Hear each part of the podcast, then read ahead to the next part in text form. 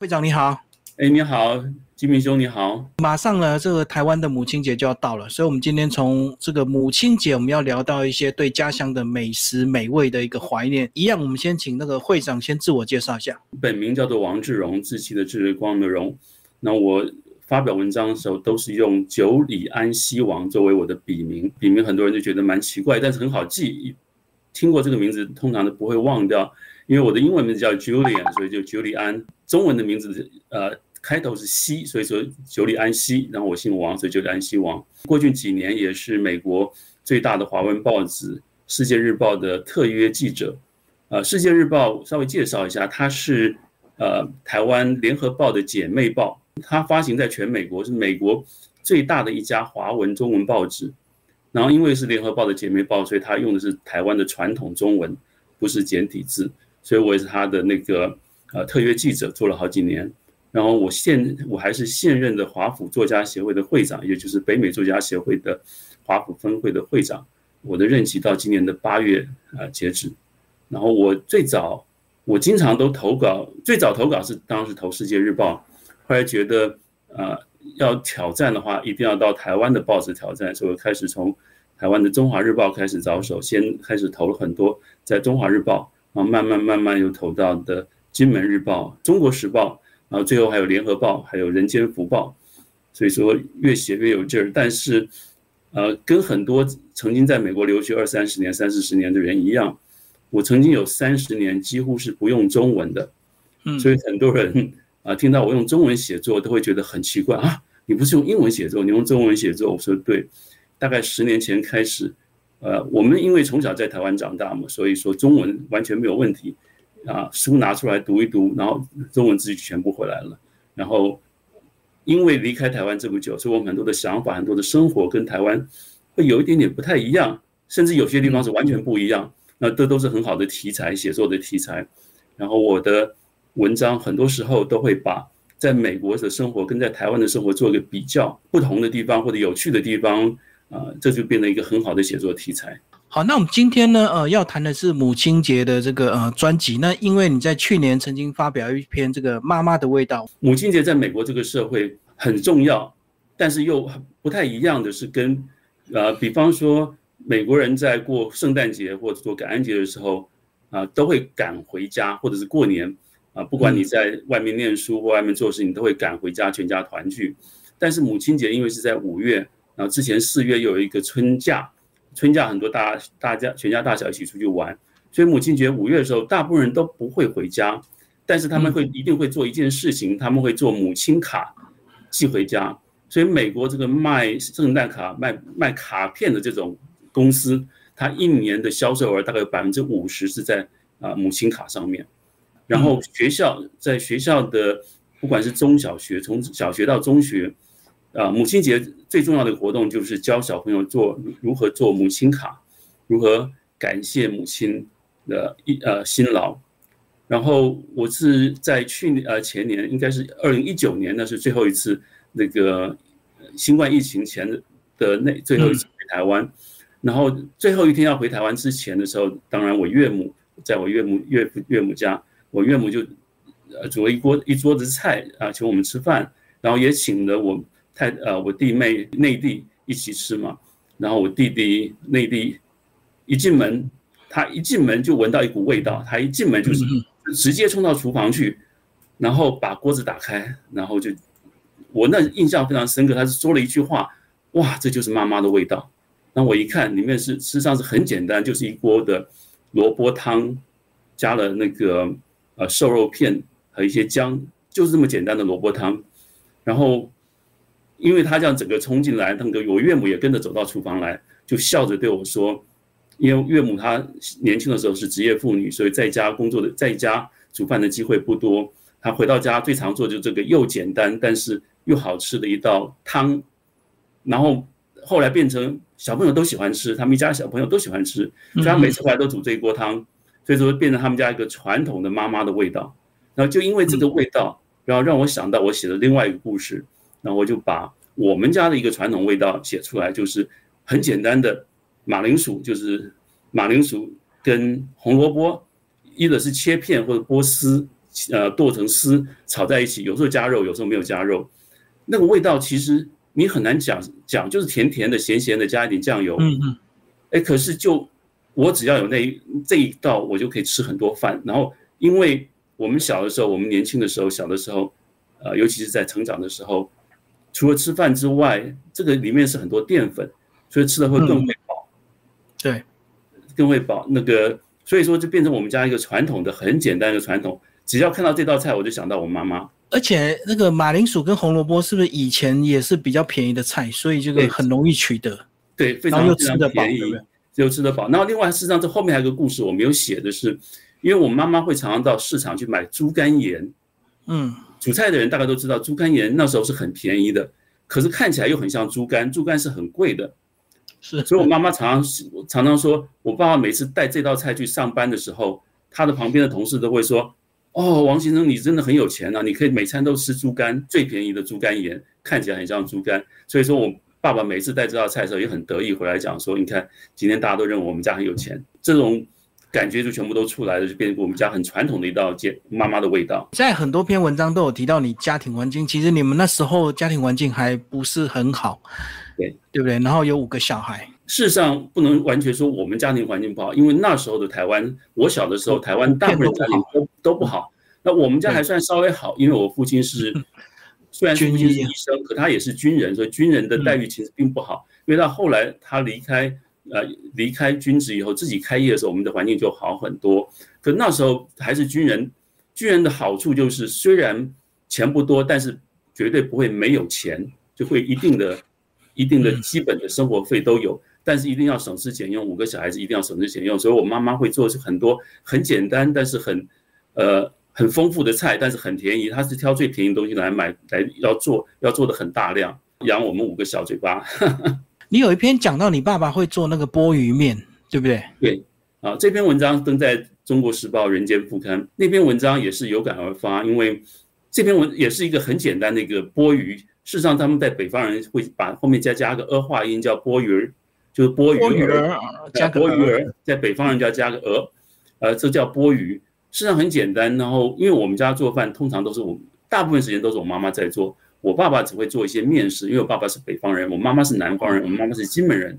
在做这个面食的时候，都是我爸爸下手。然后我爸爸在做的时候，他也会拉着我在旁边看。有时候我们好奇嘛，跟在旁边看。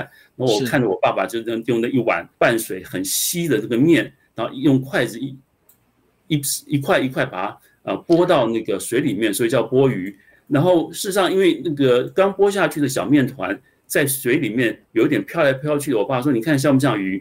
就叫拨鱼。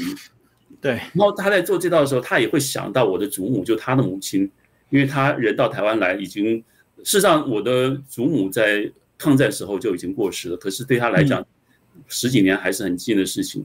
所以说，我们家常常，我父亲常常会做拨鱼，因为很简单，因为把那个面拨下去以后。前天晚上的剩菜或新鲜的呃蔬菜丢进去就是一大锅，所以说我们小时候常常吃钵鱼，然后等到我高中的时候，我父亲开始开业了，我也就啊经常就叫我做一些这个钵鱼，然后跟我妈妈的连接就是因为我妈妈是金门人，金门人很喜欢吃海鲜，所以我从小很喜欢吃 鱼，所以我们家几乎每一餐，即使隔一餐一定会有鱼，我们家桌上经常都会有鱼，那鱼的话通常会有剩鱼汤。如果都倒掉，蛮可惜的。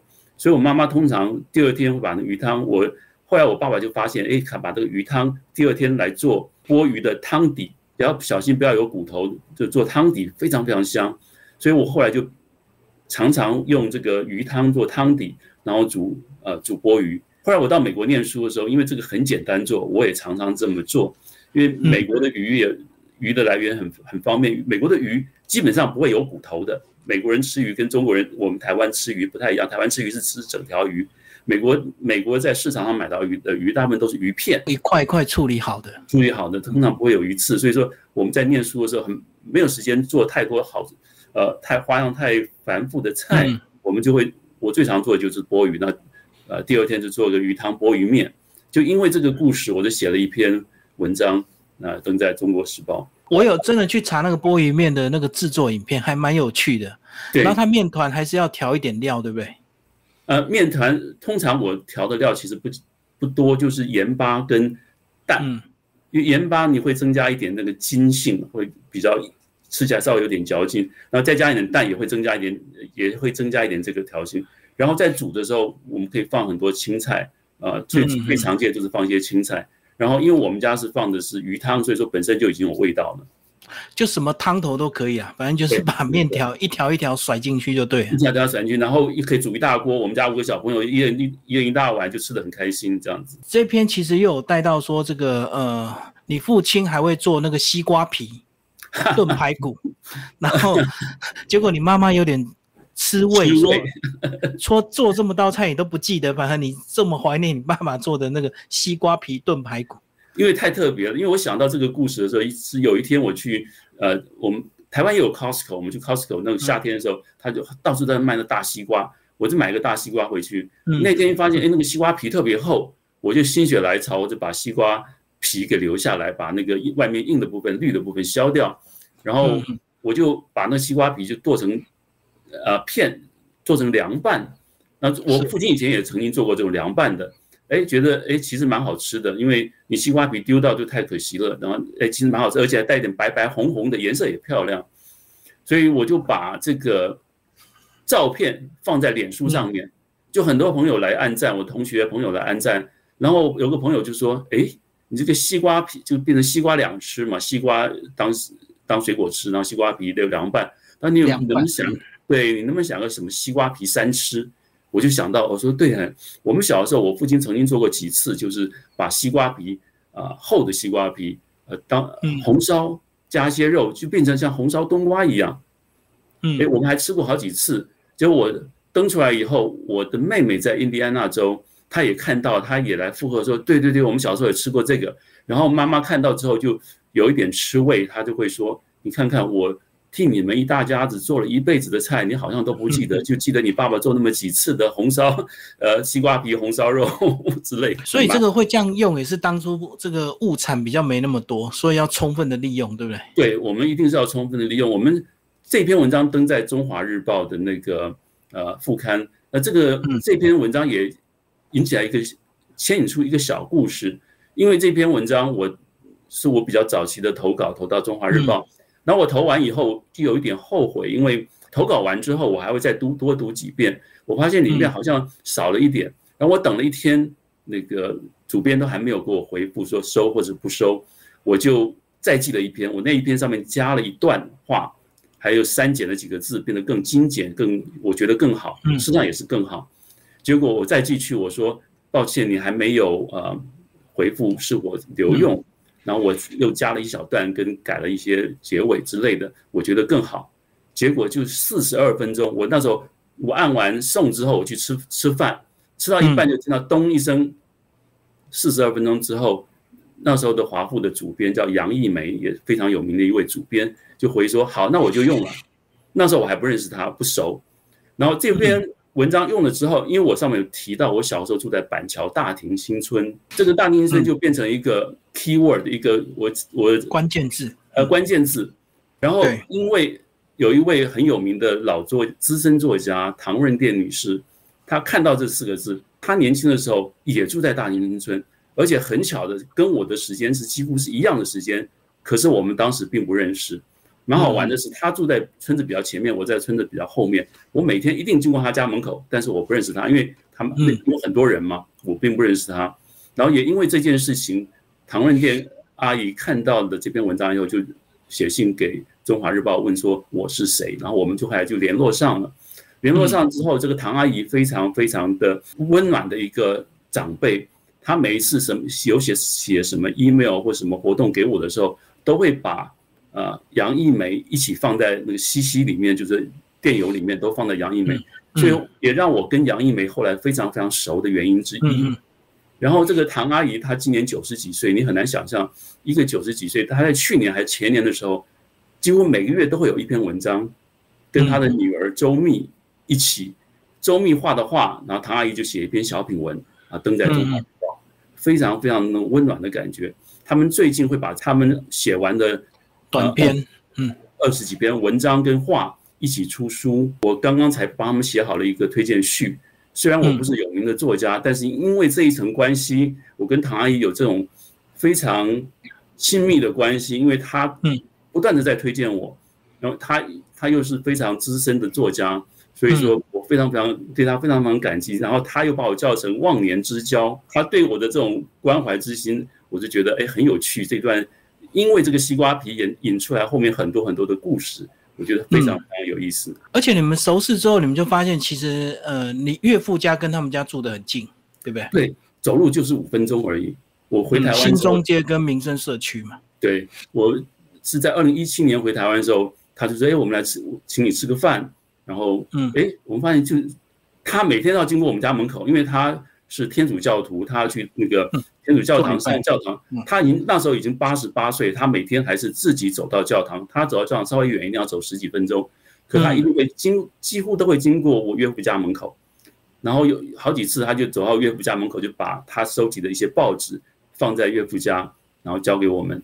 然后，嗯然后我后来发现他的女儿也是跟我同年，那他女儿事实上也是个作家，常常有文章发表在中华呃在联合报，然后最近喜欢画画，所以画了很多画，跟我同年。然后我一直到前天才知道，唐阿姨跟我父亲是同年，这么巧，是嗯对。好，那讲到新中间呢，你又有一篇提到说，你曾经有一次回到岳父家，这个经过红豆摊，就突然很想吃，然后又讲到马英九总统有一次吃红啊豆对饼，被他老婆瞪了一眼。对，这个讲到这个叫车轮饼或者红豆饼，台湾有人叫车轮饼，叫红豆饼，这是我们非常常见，我们小时候常常吃的东西。对，可是那很明显的，我离开台湾之后有应该将近三十年没有吃过，然后每次回台湾的时间时间都很短，顶多半个月一个月。这个东西要有机缘，要碰到才会去买。然后就是那一天的时候，我刚好碰到，在路边上看到，那时候那时候事实上我们是下了公车要走回家吃晚饭，那我看到以后脚就好像地在地上生了根走不动了，然后我嗯我在那边看，那我太太在旁边拉着我，待会回家要吃晚饭的这个呃我妈妈不要吃甜食，不对要，吃甜食，就然后她看着我那样子，好吧好吧，帮你买两个，她真的就帮我买两个带回家，然后带回家以后我就想到这些故事，我就把它写了一篇文章，然后这篇文章也很有趣，那是我比较早，二零一六年准备开始投稿，投稿台湾的报纸的时候，然后我就把这篇文章啊、呃投稿，哎，投到台湾，我忘了是投哪一个报纸，啊，投投联合报，我心很大，第一篇就投联合报，那当然就被退稿。那不能说当然了，就是说那篇被退稿，我觉得写的很好，为什么被退稿？那我有事实上我有点生气，我真的把那篇文章就转到美国的《世界日报》，就投在美国的《世界日报》，也就上了。那嗯上了之后，这篇文章就打开我，我就几乎每一两个礼拜就一篇，一两个礼拜就一篇，就在美国的报纸登登出来，登了很多之后，会觉得嗯，还是要回台湾去挑战一下，所以后来才开始又回台湾挑战台湾的报纸，才陆续又登上台湾的报纸。嗯。而且其实现在车轮饼啊，变化出很多内馅，所以口味越来越多。对，没错。我二零一九年回台湾去的时候，在那个迪化街又看到车轮饼的摊子，我买好多个各式各样的车轮饼，各式各样的味道。可是真正会有感觉的还是红豆的，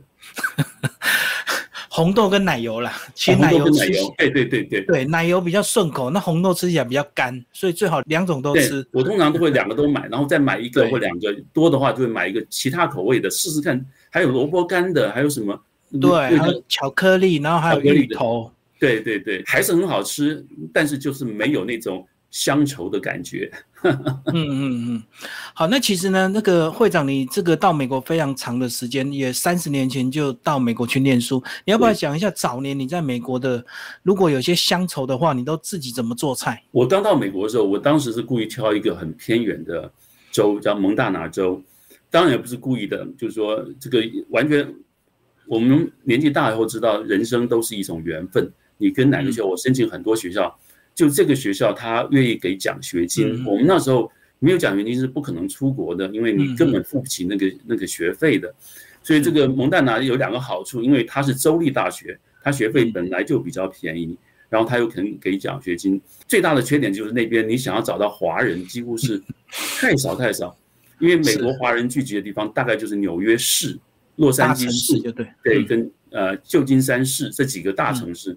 所以我在那边读书的时候，想要吃东西，连想找到材料都很难找，想要中嗯中国式的材料都很难找。我们那个学校一个月或两个月都会有一个那个从西雅图那边来大城市来的一个东方人，他是事实上是越南人，越南的华人，他会开了一辆大卡一辆卡车，事实上是个小卡车，有点像台湾的发财车，稍微大一点那种。嗯，我懂。到学校来卖卖一些那个中式的食物，我们要吃东西的时候就会买这个，看到什么有什么就买什么，等于他看到这个商机啊。对，没有人开店，他就用这个行动摊车的模式。对，他会行动摊车开到我们 University of Montana，然后再远一点是 Montana State University，就两所大学，一个月一次。我们那时候觉得很近啊，两所大学的开车高速公路的距离是五个小时，实际上是很远的。对，他就这样一一一个月或两个月来跑一趟，我们就买。有另外，我写过一篇故事，就是那个呃。钓鱼线米粉，炒米粉故事，对炒米粉的故事，这个炒米粉故事是完全真实的故事。因为我在在蒙特纳最流行的故事，最流行的活动就是那个钓鱼。我的老板，我的指导教授都会带着我去，呃，暑假的时候带着我钓鱼。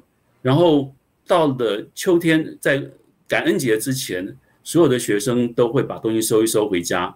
然后在回家之前，我们的研究生都会呃举办一个。Potluck Party 在美国最流行的 Party 叫 Potluck，所谓 Potluck 就是一人带一道菜，大家把菜放在桌上，大家一起每个人在分你，几乎就是每个人所谓的拿手菜。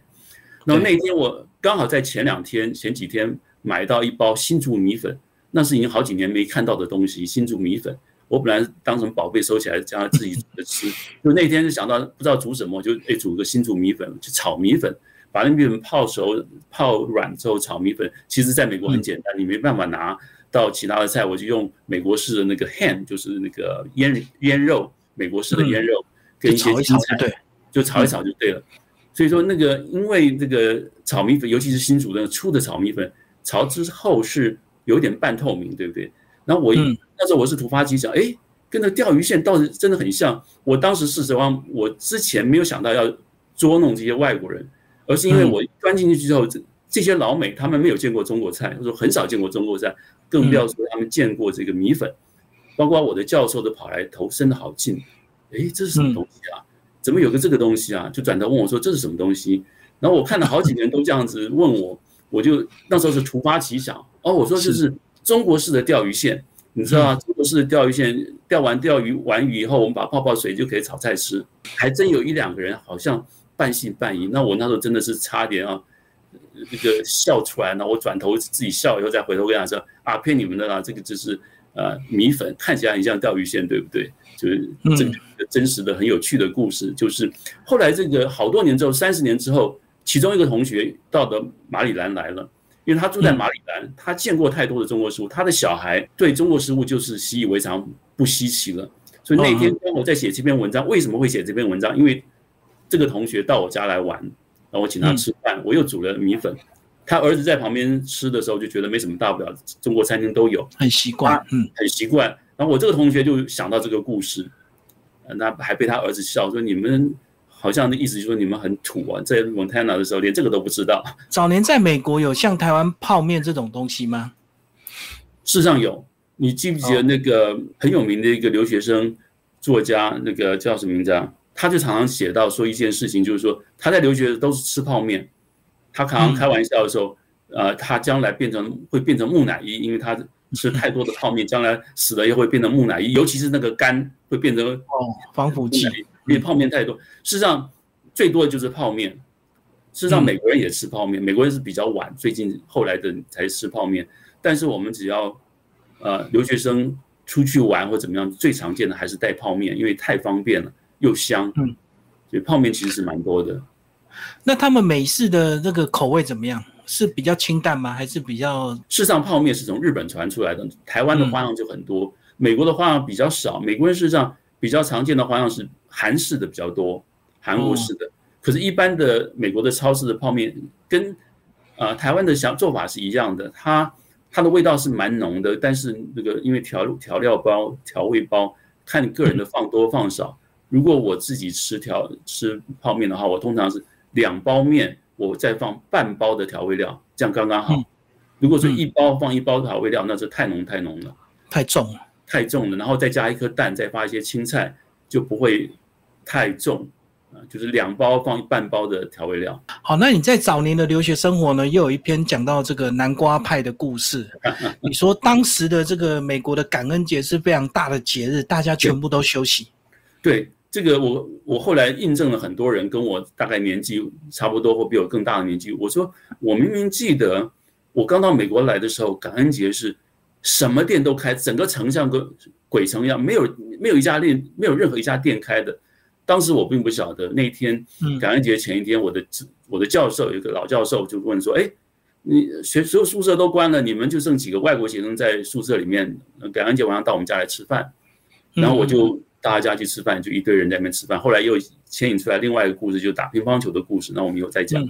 然后讲到，然后我要走的时候，当时很丰盛啊，这个教授家非常非常大，有室内的游泳池，有室内的温室，他在游泳池里面还有那个喷水。除了开游泳池里面可以划独木舟，然后很有钱的一个教授回家之前回宿舍之前，他是送我了一个，他说：“哎，今天这个南瓜派都没有人动过，是新鲜的啊，你可以带回家。”然后南瓜派在美国的感恩节是最常见的一道甜食啊，他们最常见的是吃烤火锅，这是一定的，然后会吃那个洋芋泥加肉汁，OK，然后还有那个蔓越莓的那个果冻，嗯。还有那个很红色的红心的那个马铃薯，嗯，还有一样就是很奇怪的，就是牛肝煮的炖煮的牛肝，你大概很少听过，在美国传统的美国人会吃这些东西。哦，然后接下来就是这个南瓜派，因为南瓜派是在刚好是在感恩节之前成熟，南瓜派在那段时间你走开在路上，到处都是在卖南瓜的。嗯，可是美国的南瓜非常难吃，你看美国的南瓜是黄颜色的。嗯，没有味道，很难吃。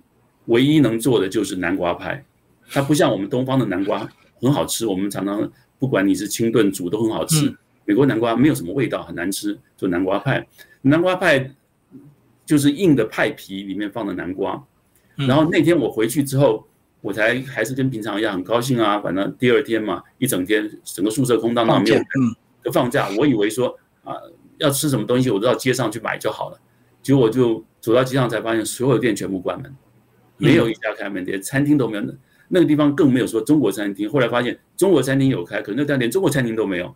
嗯，那我跑回家把那南瓜派切成三份，啊，中午早晨一份，中午一份，晚上一份。当然吃了南瓜派之后，接下来两三年我都不太肯再去碰这个南瓜派。嗯，一直到后来我跟我太太结婚之后，有一次的 party 以后，我才跟我太太讲说这个南瓜派。然后因为两三年没有再吃过了，我再吃一次，哎，我觉得还蛮好吃的嘛。我现在还每一年还都会买一小块来吃。所以你刚刚讲这个美国南瓜很难吃，所以他们都拿来当装饰品，对不对？对，我看他们拿来磕那个南瓜头下了，是吧？对，感恩节之前有一个那个有一个万圣节的节目，万圣节那时候就感那个南瓜就已经出来了，所以说在万圣节大家都买那买那个南瓜，把中间掏空，然后刻成鬼鬼头的样子放在门口吓人吓小朋友，然后。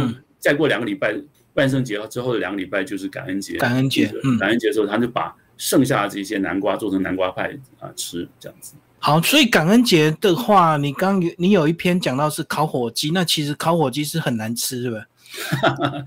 呃，烤火 就是应景而已啊。对，应景。我记得很深刻的一件事情，就我还在台湾的时候，有一天我妈妈买了很多火鸡腿来来吃。我妈妈说报纸上说的。火鸡腿非常有营养啊，什么什么的。后来我才知道，那个火鸡腿卖到台湾去，是因为美国人不吃火鸡腿。嗯，你大概我们很多台湾人大概听过，美国人吃鸡胸肉。嗯，鸡胸肉非常非常柴，我们不太喜欢吃。然后美我们去买，我们去到美国店，我们买烤肉的，美国烤鸡的时候，我们中国人都会买烤鸡腿，美国人都会买烤鸡胸肉。我们。华人不太习惯，台湾人不太习惯吃鸡胸。那你想想看，那个鸡胸肉都不好吃，那火鸡的鸡胸肉会不会好吃？一定更难吃，非常难吃，而且又这么大一个，好大一个十五磅，非常非常大的一个火鸡，要烤到四到六个小时。所以说，感恩节当天的妈妈一定一早起来第一件事烤火鸡，然后烤到下午，然后因为它中间还要火火鸡肚子里面还要塞一些东西，调味。调味，然后火鸡的外面还要加一些蜂蜜之类的，让它烤成金黄的样子。嗯，可是看起来很金黄，因为这么大一个鸡，他们又不像我们烤鸡、烤鸭，先腌过，他们又没有腌过，嗯，所以这样切出来肉一定不好吃嘛，对不对？哦，然后肉又多又厚，然后又不入味。对，然后吃完了感恩节之后，那时候我在一家呃生物基因工程公司上班，公司每一年会送一只火鸡给我们。嗯，那事实上，火鸡那时候的火鸡非常非常便宜，它一磅才几圣而已，几毛钱而已，所以一整只火鸡，他送一只火鸡大概就十几块钱，所以算是很便宜。这么大一只火鸡才十几块钱，所以我每年都会有一个火鸡。然后那时候刚结婚，我们两个人怎么吃啊？那我们通常就是，我就邀一些朋友一起来吃，或者我带到朋友家，我们一起拿来吃。然后如果带到朋友家的时候，因为那些比我年纪稍微大一点的那些留学生或者朋友，他们已经不吃烤火鸡了，因为他们知道烤火鸡不好吃。所以我带去的火鸡有时候剩下大概百分之八十、百分之九十又带回家，然后或者在家也是一样。然后我就把它切成一小块一小块，包用那个袋子包起来，放到冻箱里面。所以说有一次还第二年的暑假还捞出一块，说啊，我们去年感恩节的火鸡到现在还有一块在冻箱里面。所以都怎么料理？后来是当炒饭吗？还是炒什么？这样炒一炒，把它变成碎鸡肉处理，这样是不是？可以当碎鸡肉处理，然后骨头就煮我们煮鸡汤。然后最常见还是把那个鸡胸肉鸡胸肉切成片，因为它太多太多了，做成三明治。因为我们早期去上班的时候，我有一篇文章提到那个三明治啊，就是。我每餐都吃三明治。我在念书的时候，三明治就是里面放一块那个 ham，就是腌肉，一片一片 cheese，就是卤肉，还有生菜，呃，两片吐司。然后我还没有提到过，美国的吐司非常难吃。美国吐司不像台湾吐司，台湾吐司非常好吃，你干吃都觉得很好吃，对不对？美国吐司就像欧洲的吐司一样，是那种就是面的味道而已，它没有任何的调味，就是不是那么好吃。然后我。这种吃法一定蛮干的，那我一定是配一配一罐那个美国的那个酸乳酪，就是 yogurt，那个 yogurt 是甜的，然后我一定会配一罐可口可乐。讲到可口可乐，又有一个很好的故事，我只喝可口可乐，我不喝百事可乐，两个味道是不一样的，我没办法忍受百事可乐，我只能忍，我很喜欢可口可乐，就大概有好几年我的中餐都是这个样子。一直等到我跟我太太结婚以后，我中餐那时候开始有了那个微波炉，我才会有才能够吃到热的中国菜。所以早期是用这种三明治是比较方便，而且刚刚讲到，其实我们的吐司变化比较多，现在还有一些鲜奶吐司啊，然后吃起来又软又香，又营养。对，嗯。然后那个我们讲到这个早期的，我问那些美国人说：“你们一直都是这样吃三明治？”啊，对，因为后来有微波炉以后，我们就会吃。热食，热三明治，那没有，我们老美就也会带他们的菜，所以说我有一篇文章提到，我在上，我们那时候是在，因为是在基因工程，是等于呃生物公司嘛，那是都是在实验室里面做，所以大家不可能在实验室里面吃饭，中午吃饭的时候都会跑到我们的餐厅，那个一大堆人坐在一起吃饭，然后通都是一大堆老美，就我一个或两个老中老东方人，经常都是我一个东方人坐在那，跟着一大堆老美坐在一起吃。然后我的那个便当盒一打开，我有两个好朋友，当时一个叫 Tom，一个叫那个亚当 Adam，亚当一个叫 Tom，嗯，他们两个中午的时候之前就跑来找我，找我去吃饭。然后我那个汤姆是一个美食家，他是一个年轻人，然后我常常说他是我们讲的哲学家皇帝，就是呃，他曾经在呃大学有一段时间休学一年去做做黑手，然后赚了一些钱在在读在读在读书，把大学读完。所以他很喜欢自己做菜，他菜做菜做得很好，所以他也会带一些很好吃的美国菜，像 lasagna 就是千层饼那种东西。然后亚当是一个一个那个犹太人，他也他有跟我分享，他一定会拉着我去吃。然后他他的吃的东西永远就是一个三明治，或者一只生的红萝卜直接啃，或者是一个生的马铃薯直接再放到 microwave 把它那个烤烤熟，他然后再加个一盒 yogurt，他的菜中餐永远是这个样子。所以他每一次吃饭的时候，都会咬着他的三明治的时候，那个眼睛看着我的便当。有一次还被我们的那个总监看到，还笑他。嗯，你就给他，你就跟他交换就好了嘛。就渴望你的食物就对。他渴望我的食物，那我好几次请他到我们家去吃饭，然后他也有请我到他们家去吃饭。然后这个汤姆的汤姆的东西就比较好，他会带一些好东西。就有一次，他就刚好他带的那个老扎娘就是千层派。然后我带的是就是蛋炒饭，蛋炒饭很简单嘛，我们常常带蛋炒饭。嗯，然后他看到我，他眼睛就一直一直看着我那个蛋炒饭，然后他就主动的问我说：“我可以跟你交交换？”看到哎，我说你今天带的也不错啊，好啊，我也很喜欢这个老三娘，其实我蛮喜欢老三娘，我就跟他交换。嗯，交换以后，他非常非常高兴。他那天下午在休息当中，他跑来跟我讲了至少两次还三次，说：“哇，我今天真赚到，你的炒饭太好吃了。”嗯，然后后来因为我跟他蛮熟，那时候。我后来我就买了我的第一栋的房子，在美国的住的房子，因为是旧的房子，那旧的房子，因为美国房子都是木头做的，旧了以后十几二十年以后要常常要修。嗯，对。然后我刚刚提过，因为他曾经做过黑手，手很灵巧，什么事情他都可以修。他就我说，哎，我房子最近有点边边有点漏水，他说来我帮你看看，呃，我帮你修啊，保证帮你修好，没有什么问题。然后可是那我说你要多少钱？他说不用，我不收你的钱，你要请我吃饭。吃晚饭要吃中要吃中餐，嗯，然后第二天他跑来问我说：“我可不可以带我女朋友一起来？”嗯，我当然可以啊。所以那天他就带他女朋友一起来，然后呃礼礼拜礼拜天下午，然后我跟他就在外面修房子，修了大概几个小时，房子都修好以后进去。他的女朋友很也是很秀气，然后我自己不是吹牛，我太太也是很秀气的一个女生，然后他们两个就在。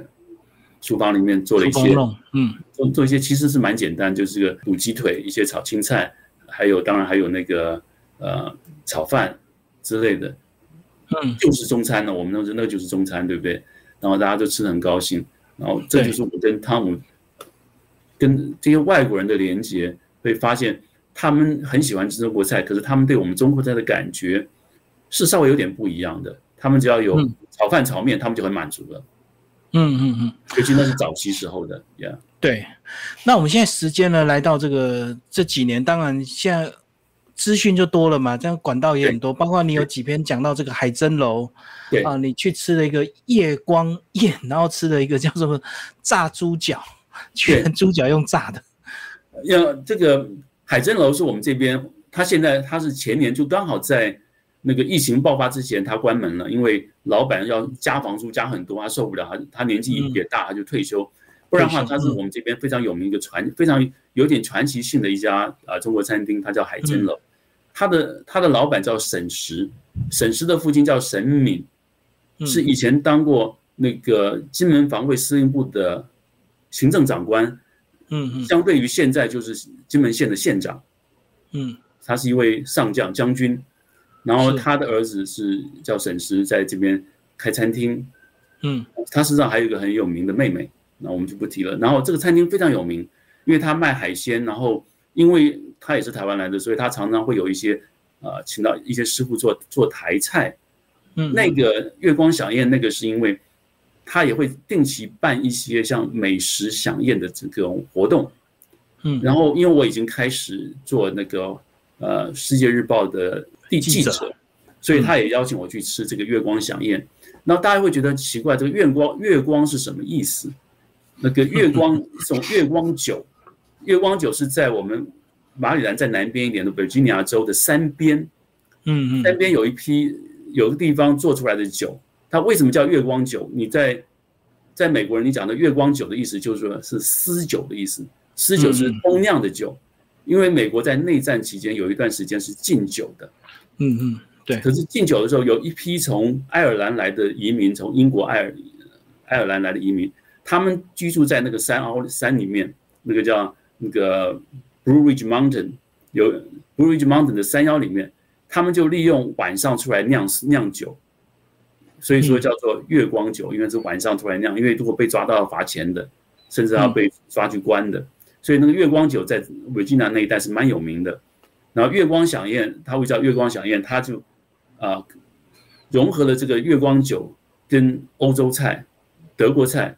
这个我讲到这个猪脚为什么叫用炸的猪脚？因为是欧洲德国式。我们到德国人去玩的时候，几乎每个人都吃都会吃这个德国猪脚。然后事实上的德国猪脚就是用它基本上有两种，最主要一种是用炸的。他那天举办这个月光响应的时候，他还请了一些外国人来吃嘛，然后。因为他是中国餐，中国厨师绝对不会把一个肉没有腌过就把它去炸嘛，对不对？他用那个肉腌过的，然后再去炸，所以炸出来那个肉非常非常好吃。那个德国人都说这是德国猪脚吗？怎么比我在德国吃的好吃太多了？嗯，这是我们中国餐厅在美国做菜的时候，事实上这家餐厅它的菜都很有名。我昨天还跟他聊天，因为我跟他蛮熟的，跟他聊天。嗯，我说你是中国餐厅，他说你错了，你不能说我是中国餐厅，你应该说是我是美国餐厅，但是煮的是美国式的中国菜。他说我这个菜很多菜如果拿到台湾去，台湾人不见得会喜欢，因为我的菜都是迎合美国人的口味。对，像很多菜稍微甜一点。他说有一次我请了一个师傅，台湾来的师傅，非常有名的一个师傅，他做三杯鸡。几个礼拜以后发现老美不点他的三杯鸡，老美要点另外一个美国的，就做美国菜的师傅做的三杯鸡，手法不同，手法不同，里面放了很多糖。哦。美美国的三杯鸡，你在美国的美中国餐厅吃到三杯鸡，比台湾要甜很多，所以美国人的口味跟我们台湾人或者甚至华人的口味是不太一样的。所以这家餐厅它的菜，它早期的时候，它曾经分中国的菜单跟英国的菜单分两种，后来被美国人告，美国人说你这是歧视，歧视。对，美国人很奇怪，他说你用中国中国的那个那个 menu 就是菜单，我看不懂。你是歧视我们美国人？你在美国，你还歧视我们美国人？他后来只好把中菜跟西菜的那个菜单合并在一起，中菜英文上面上面是英文，下面是中文。然后你会点的，常去吃的人就知道你要点哪些菜是中国菜。如果你不不会点，你点到给美国人吃的中国菜，你会不太，我们华人会不太习惯。其实像台湾的猪脚处理，几乎都是炖的啊，炖的烂烂的。对对对，那像德国猪脚几乎都是用烤的，或像这个用炸的，所以比较有嚼劲的。现在的华府这一带已经是对我来讲，跟台湾感觉上没有什么太大的感觉差别了。这个卖猪脚，几乎每家餐厅都有卖猪脚，就是标准的台式猪脚，那个炖猪脚，那个或卤猪脚，到处几乎每家餐厅都有卖，非常非常的红。然后这边我们以前讲说想买，我曾经有篇文章写说想买一颗柿子。我二十年没有吃过柿子，二十几年没有吃过柿子，想买都买不到。那天真的看到了柿子，那简直是不管它再贵，就买回家。然后什么什么荔枝啊、龙眼啊、杨桃啊，不要说，还有连甘蔗都买不到。还有莲雾，你知道那莲雾？有一次我看看到这边美国的莲雾，你猜有多大？跟我的大拇指一样大。哦，小小的，小小的，那就是品种没有改良。台湾的品种都是又大又甜，又好像是野生的一样。那个杨桃大概就这么大一点点，就是比我手像小孩子的手一样大一个，要卖五块钱美金，一百五十块台币，就是说都非常非常贵那时候了。然后现在几乎都有，而且都还不错。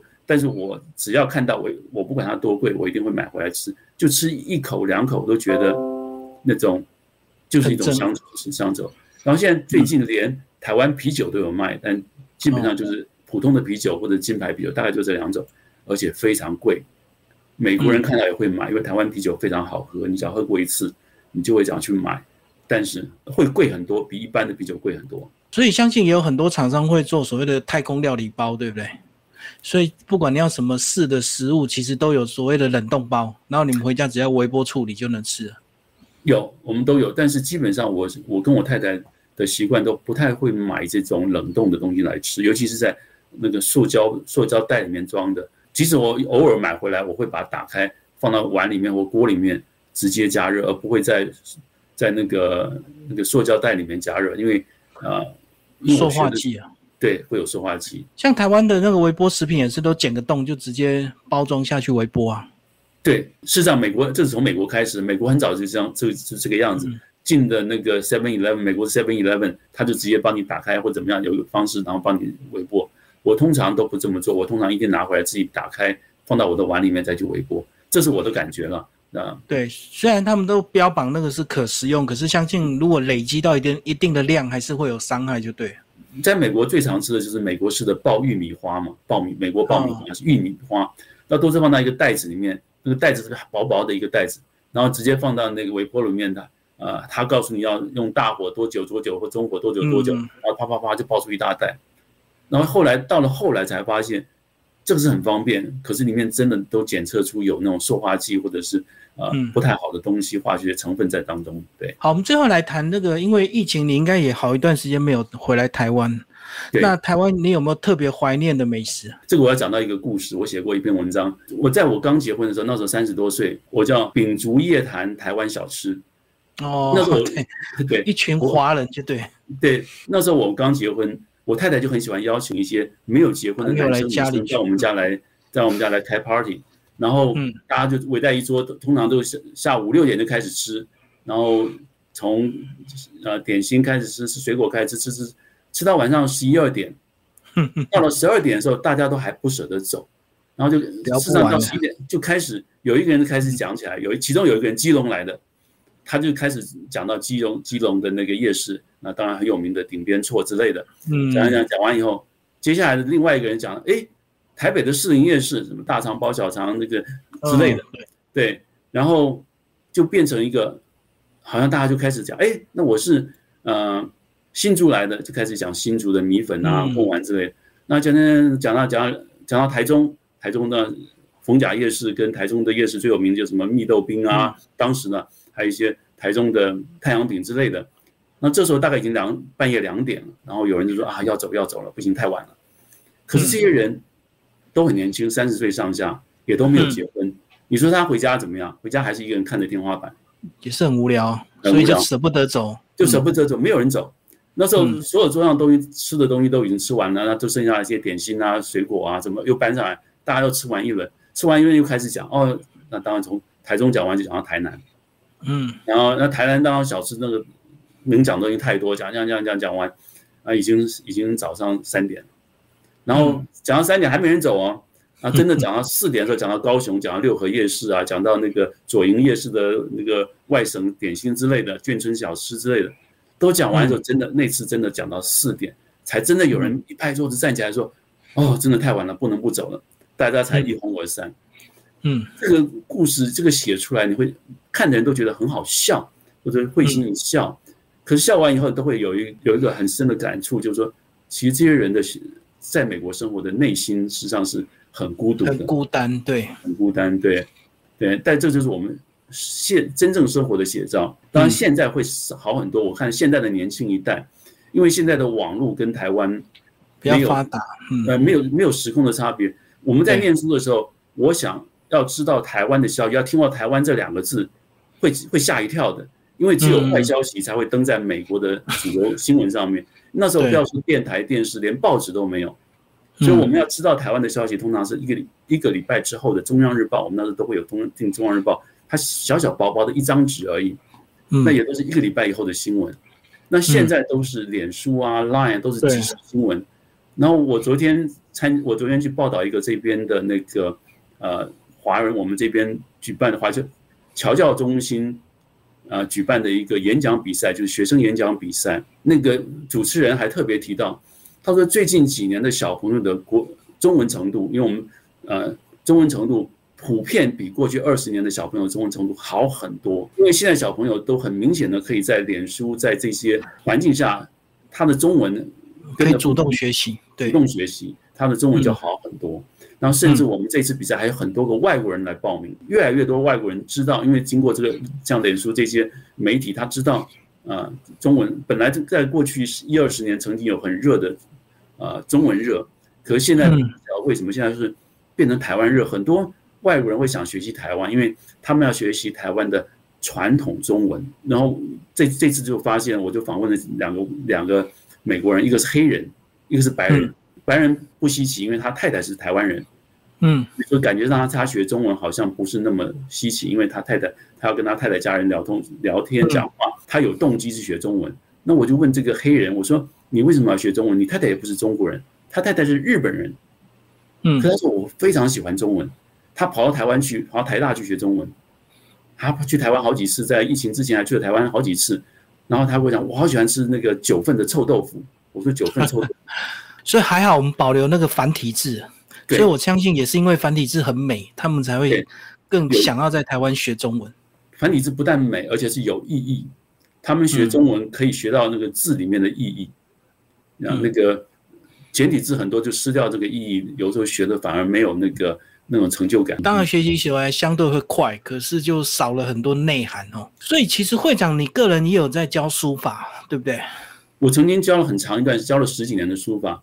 所以我曾经有一篇文章登在《中国时报》，就是我在他把我的主题改成我在美国教书法，然后书法我那时候为什么会开始写写写书法，是因为我那时候在甲骨文上班，非常非常忙，三所以每个礼拜都在出差，因为在美国各地出差，经常都是到了周末才回到家。那如果不出差也是非常非常忙，常常忙到半夜，然后真是非常非常忙。那个我后来这个感觉上我人老很多，身体也不好。后来我有一天突然想到。哎，写书法是很好的事情，我就开始写书法。我这样一写就写了很久，然后我每天都写。我太太刚开始还不相信，她以为我一定就是呃三分钟热度嘛。就一个一年之后，她说：“你真的是每天都写？”我说：“对，我每天都写，我每天都写书法。”然后写到后来就变成有人知道了，然后这边的中文学校就开始请我教书法。然后我最多的时候是周末礼拜天教一所，礼拜礼拜六、礼拜天各教一所。后来还有好多人都传私信给我，要要上我的私塾。我说 no no no，我还是在上班，我没有那么多时间教。然后小朋友的班有时候会有大人来上书法班，里面还有还真的有外国人来参加我们的书法班。所以你本来只是想要稍微运动一下，因为身体不好，就透过书法比较文静一点，充实一下我很紧张的心情、紧张的情绪。每天下班的时候，那个那个脑袋都还是好像绷得很紧。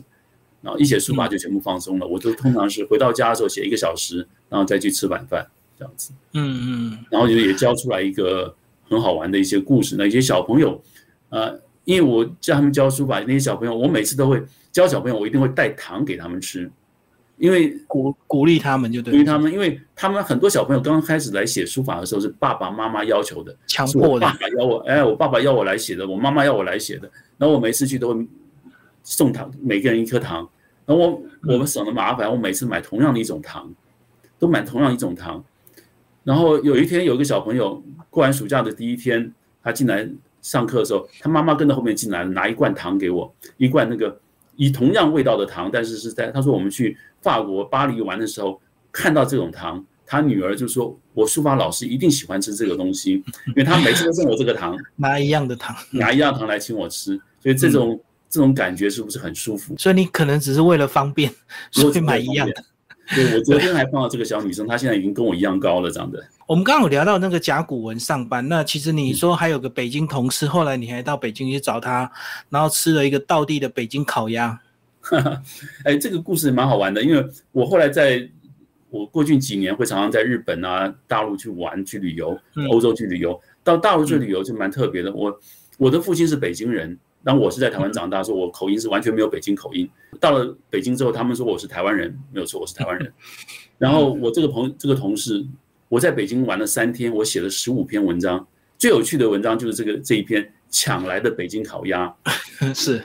然后因为我这个我这个北京同事他在北京做的还成蛮成功的，他就请我的一家，我说哎我去吃那个北京烤鸭，有很多很有名的烤鸭店，他说没有这家最有名，他带我去吃。可这家很有名，可是他就有每天都有限量的烤鸭，所以那天我们约好在那边吃烤鸭。进去之后，他稍微晚一点到，进来以后那一副呃，就感觉上一副生意人的样子。然后一坐进来以后，他事先已经点好了，然后可是外面突然跑进来一个那个 waitress，就是服务员，当然我叫服务员，女服务员跑进来，很小声跟他说：“抱歉，今天的烤鸭已经卖完了。”嗯，就我这个同事。跟这个店的老板非常熟，他说：“你说什么？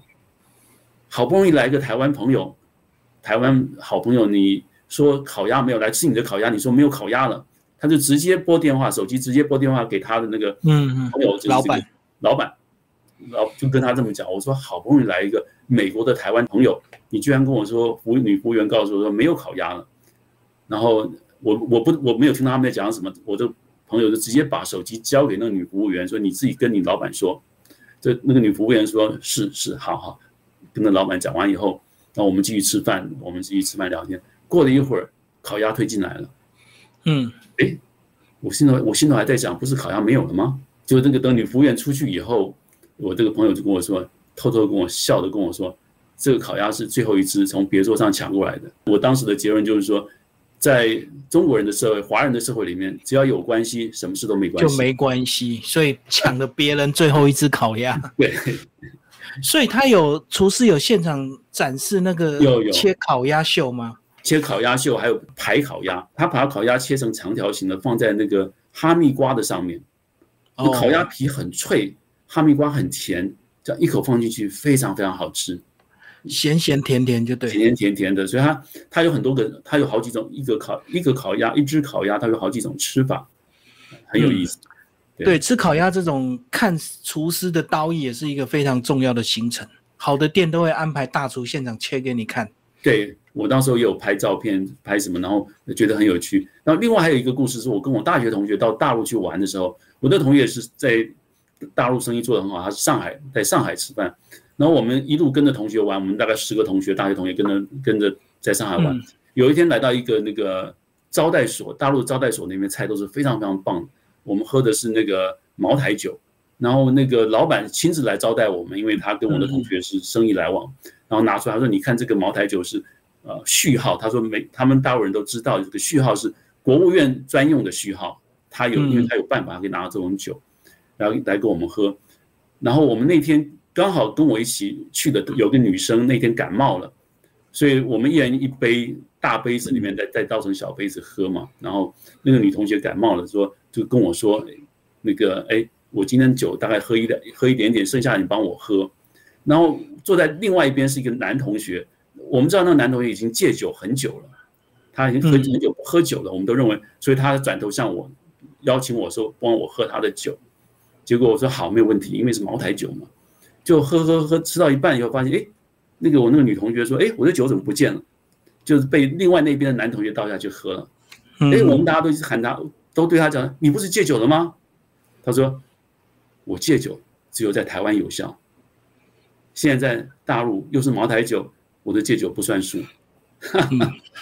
贵的酒一定要喝，特别的酒。所以我那个那篇文章的主题目叫做“好久不见”，酒是那喝酒的酒。所以我那个女生突然笑起来，然后说：“哦，原来好久都不见的酒是这个酒。”我们最后来讲这个结语啊，这个因为现在资讯的发达，这个物资的丰富，好像大家就少了对过去很多美食的怀念，对不对？因为吃多之后，好像就理所当然，感觉没什么特别了。反而以前那种物资匮乏的时候的味道，反而会怀念。像我最近刚写了一篇大口吃润饼，润饼在台湾太普遍了，这种东西太普遍了。可对我来讲，嗯，好几年没吃过，嗯，所以说对我们来讲，我们反而会去怀念这种口味。像我每次回台湾，我都会去找真正的传统的味道。我去回台湾，我绝对不上在台湾的美国店或者是呃西方店，比方说。那个 TGI Friday 这种美国店我绝对不去，我一定要去那种很传统，越传统的越好，那种店才会才会让我觉得很怀念，那是我以前小的时候的味道。而且我们家的传统可能跟别人传统会有点不一样，因为我妈妈是金门人，我们的我们的那个润饼里面会放的藕啊，就是牡蛎，要特别，嗯，很特别，这是我们家特别的味道。然后实际上不是我们家特别，后来我听说金门人他们在吃润饼的时候会放。会放牡蛎，放啊，放牡蛎，然后我们家还会放那个沙茶酱，所以我们家包特别包出来的味道就会有一点点不太一样，但是我们家特别的味道，所以这种味道才会有怀念，才会叫做母亲的味道。对啊，因为一般都是花生粉加红烧肉嘛，所以你有没有加花生粉吗？有，花生粉是是基本款，一定会加。但是又又又加沙茶酱就对。对，花生粉跟香菜是基本款。嗯嗯，对不对？呀，那红烧肉我们不是放红烧，我们就是放那个肉丝或者是五花肉丝之类的。但是我们的味道是来自于那个牡蛎跟那个沙茶酱。好，今天非常谢谢王会长，我们从母亲的味道谈到这个两岸的这个美食。哈。